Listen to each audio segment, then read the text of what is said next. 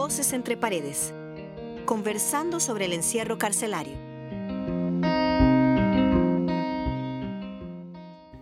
Hola, ¿qué tal? Sean bienvenidos a un podcast más de Café Radioactivo. Mi nombre es Steven Redondo y me encuentro con mi compañera Raquel Jiménez, donde hoy vamos a estar conversando un poquito con Natalia Alvarado y Ariana Ortiz. Ellas son psicólogas de, graduadas de la Universidad de Costa Rica. Y bueno, vamos a estar conversando sobre lo que ha sido o sobre lo que fue su tesis de licenciatura. Entonces, eh, bienvenidas Natalia y Ariana. Eh, un gusto tenerlas por acá con nosotros. Muy buenos días, muchas gracias por la invitación. Buenos días a todos y todas, gracias por este espacio tan bonito. Buenos días, este, y entonces vamos a, a, iniciar, vamos a hablar un poco sobre, sobre lo que ha sido su experiencia eh, con, esta, con la realización de esta tesis de licenciatura? Podríamos iniciar tal vez partiendo de una idea de que esta tesis ya tiene algunos años.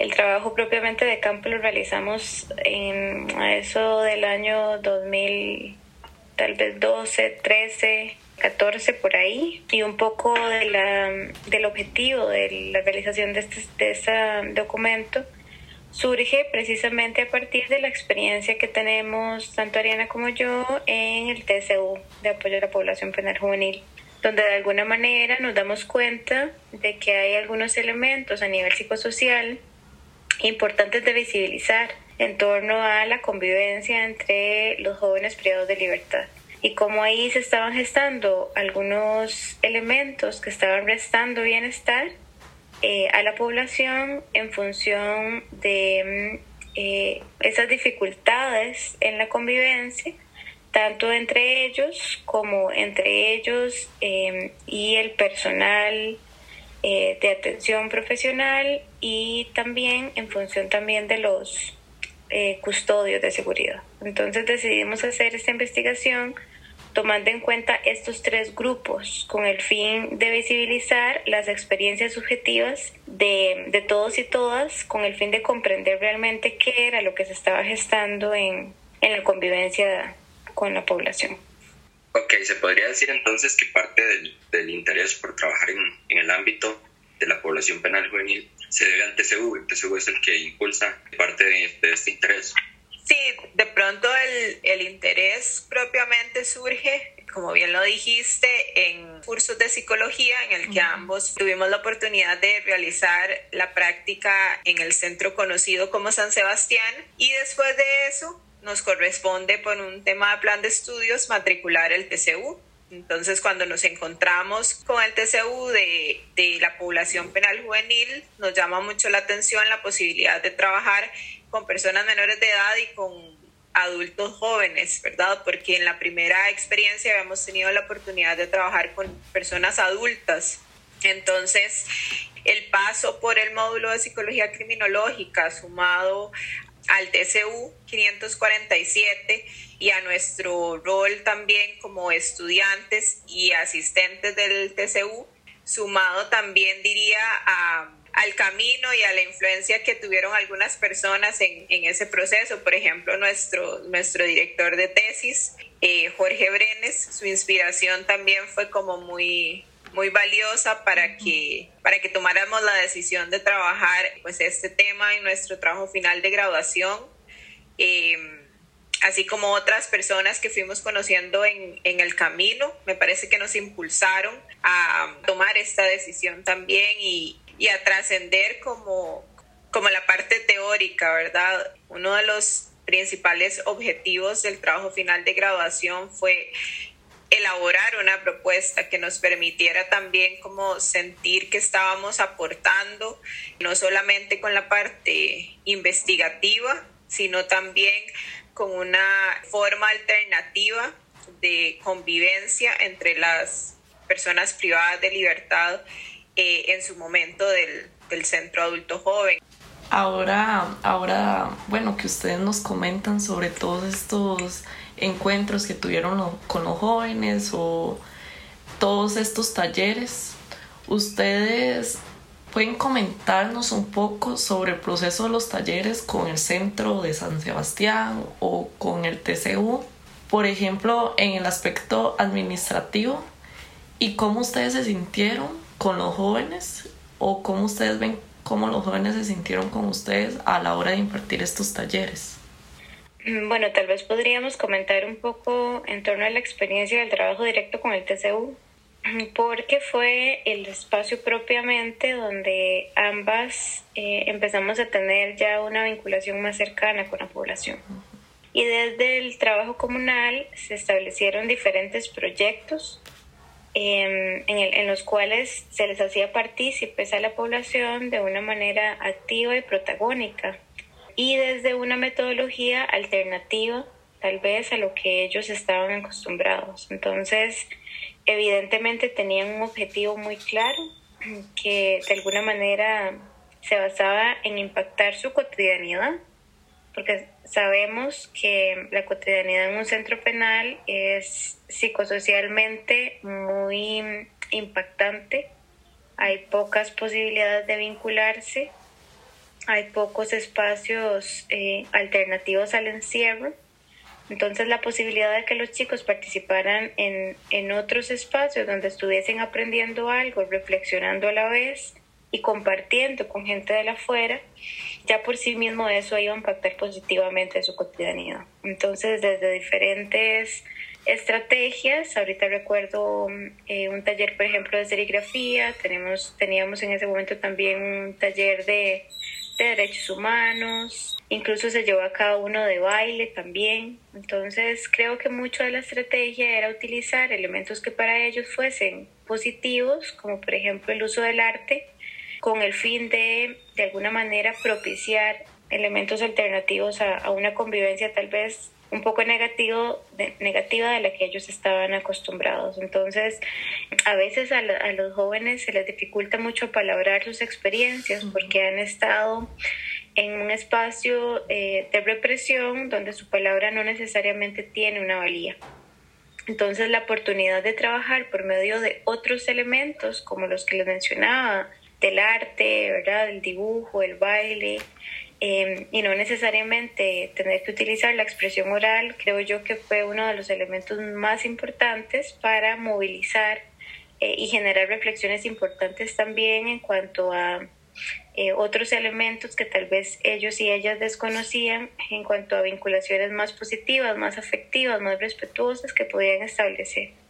Creo que el, la clave está en poder hacer a los, a los jóvenes protagonistas de estos espacios eh, qué es lo que quieren, qué es lo que les gusta o qué es lo que les gustaría eh, y no solamente llegar desde la afuera a proponer lo que nosotras podríamos pensar que era lo que necesitaban sin escucharles de previo.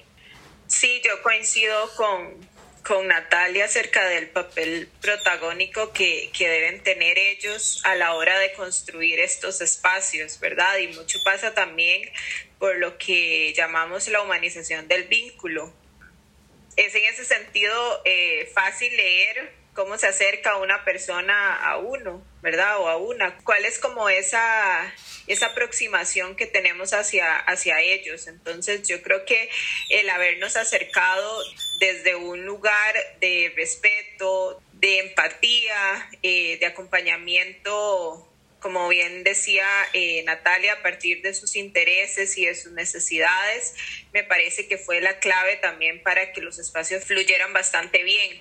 Ahora, que esto no se malinterprete con, con la ausencia de, de límites, ¿verdad? Y yo creo que ahí está el, el reto grande como el, el, tratar de construir este vínculo eh, respetuoso, pero sabiendo que habían cosas que se podían y no se podían hacer en, en ese espacio. Entonces, yo creo que cuando se logra un equilibrio entre, entre, estas dos, entre estos dos aspectos, el trabajo fluye bastante bien. El arte eh, y la parte cultural, sin duda alguna, es, es fundamental en un centro penal. Bueno, ahora que ustedes nos, nos han hablado un poco sobre lo que han sido los, lo que son los vínculos y el comportamiento dentro de, dentro de, la, dentro de la cárcel, eh, nos gustaría que nos contaran un poco sobre un tema que se desarrolla en, en, su tesis de licenciatura, que es sobre las dinámicas sociales, este, porque se señala que hay una necesidad de comportarse en sintonía con, con el grupo. ¿Cómo se lleva a cabo esto dentro del, del contexto de los jóvenes privados de libertad? De alguna manera pudimos identificar, de acuerdo a la pregunta que usted nos hace, como de elementos más sociales, referentes a, por ejemplo, que no es casualidad que la mayoría, por no decir todos, de los jóvenes privados de libertad procedían de contextos sociales conflictivos. Eh, y con esto nos llamamos, lo llamamos, por ejemplo, zonas en riesgo social, familias desintegradas, consumo problemático de drogas en el sistema familiar, historia de privación de libertad, por ejemplo, en, en las familias de esos chicos, así como otros elementos que definitivamente iban a impactar porque a nivel psicosocial ya habían ahí algunos vacíos afectivos en la vida de ellos. Eh, muchos de los chicos, por ejemplo, institucionalizados desde eh, primera infancia o infancias o adolescencia, que de alguna u otra manera nos, nos hablaban o nos daban luces de que se explicaba muy bien el hecho de que hubiesen cometido algún delito en el sentido de que definitivamente no necesariamente habían tenido un espacio seguro y protector a nivel familiar o social que les mostrara otra realidad posible a la, la comisión del delito. Eh, y de alguna u otra manera eso se venía a um, identificar con mucha claridad en la mayoría de jóvenes que estaban ahí así como otros elementos ya propiamente como de su, de su realidad personal y la etapa del desarrollo en la que estaban, que de alguna u otra manera también impactaba. Y otro de los, de los puntos tal vez más importantes acá era cómo su organización en ese momento dependía siempre como de una persona líder. Y nosotras hacíamos la, la similitud a que esa persona líder de alguna u otra manera representaba esa figura, ¿verdad? Como de, de autoridad que todos y todas necesitamos de alguna manera en la vida, ¿verdad? Que para ellos tal vez, ante la ausencia de una figura real y primaria, la identificaban en un líder, ¿verdad? Y que lastimosamente esos liderazgos no siempre eran positivos, en algunas ocasiones eran liderazgos más bien muy negativos. Y además, algo que también decían muchos fueron sobre los roles de género, ya que ellos han estado marcados dentro de la sociedad y han determinado muchos comportamientos. Es posible que estos roles de género se, se incrementan durante la convivencia carcelaria y de qué manera se incrementan estos roles de género. Considero que ese es un tema muy interesante, ¿verdad? Porque vamos a ver, hay que contextualizar en que las, eh, los centros penitenciarios en este momento están divididos en hombres y mujeres. Entonces, recordemos que la vinculación de estas personas privadas de libertad son con personas del mismo género, como decís, ¿verdad? Entonces es una vinculación, incluso ahorita estamos hablando de, ellos porque el trabajo fue únicamente con hombres. Me parece que en ese sentido, pues sin duda alguna se presentan diferentes elementos que hacen que la masculinidad no siempre sea construida desde un punto de vista saludable y sano, no solo por lo que aprendieron estando fuera de, de la privación de libertad o fuera de la cárcel más bien, porque como lo mencionábamos anteriormente, usualmente sus contextos... Eh, en los contextos en los que crecieron fueron muy violentos, en donde la figura del hombre era más validada, entre más poder tuviera, entre de pronto más, más mujeres conociera. Entonces, todo eso fue eh, aprendido por ellos a lo largo de su infancia o, de su adolescencia. Entonces, una vez que ingresan al centro penal, pues continúan reproduciendo eso que aprendieron fuera de la, de la cárcel. Entonces, de pronto, eh, sí, nosotras nos, nos topamos con, con actitudes que, que fuimos identificando, actitudes... Eh, que muchas veces también eran motivo de reflexión, ¿verdad?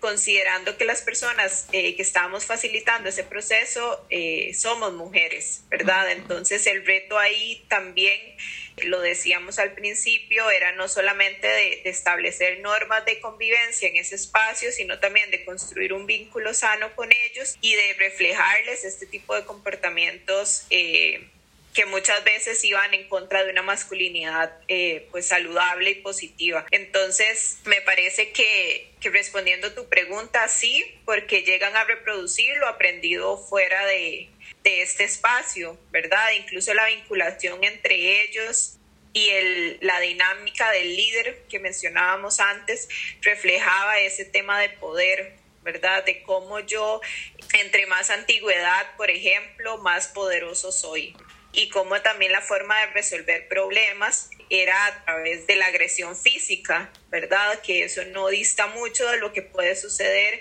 en un espacio fuera de la privación de libertad entre hombres, por ejemplo. Entonces, yo creo que sin duda alguna hubo muchos elementos de la convivencia carcelaria que nosotras identificamos, que si bien es cierto no fue el foco de, de la tesis, están asociadas con el tema de género.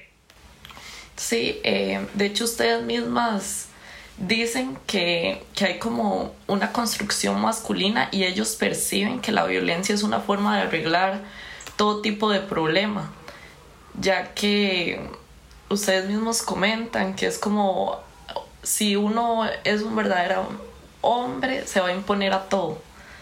Es lo que más que todo relatan. Sí, exacto. Me parece que en, en ese caso es demostrar el valor o el lugar a través de la violencia, eh, no necesariamente violencia física, sino violencia psicológica. Eso, esto de pronto les permite también ganarse un lugar en una dinámica que es bastante compleja. Recuerdo una expresión que, que nos compartieron que, que, decía que dormían con un ojo abierto y otro cerrado, ¿verdad? Entonces, como... Eh, esas dinámicas violentas no solo se, se gestan en la convivencia diaria, sino que también están presentes las 24 horas del día, los 7 días a la semana. A mí me gustaría hacer acá eh, una acotación con respecto a esto que Ari dice, y es visibilizar las falencias de la privación de libertad de alguna manera, porque mm, no podemos perder de vista que la cárcel por sí misma es un espacio absolutamente violento. Eh, violento a los derechos humanos, violento ante la posibilidad de aprender o transformar las prácticas delictivas. Lastimosamente no se les da herramientas alternativas a lo que ya ellos conocen para ejercer esas prácticas delictivas. Hay poca posibilidad de vinculación afectiva entre ellos y también con el afuera, con los espacios que tienen, por ejemplo, las posibilidades de acercamiento con sus familias. Entonces, si nos damos cuenta, no es un espacio que potencie salud mental, no es un espacio que potencie otras habilidades blandas para salir eh, de la privación de libertad realmente con nuevas herramientas para transformar esas prácticas delictivas. Por el contrario, esa sobrevivencia, esa represión eh, y todas las, las herramientas o recursos que ellos utilizan para sobrevivir en ese espacio, están generalmente muy vinculadas a la violencia. Y entonces, bueno, ¿cómo podríamos esperar que salgan con nuevas estrategias y que se vinculen de maneras respetuosas, afectivas, responsables, cuando al interno no necesariamente se les están dando las herramientas para?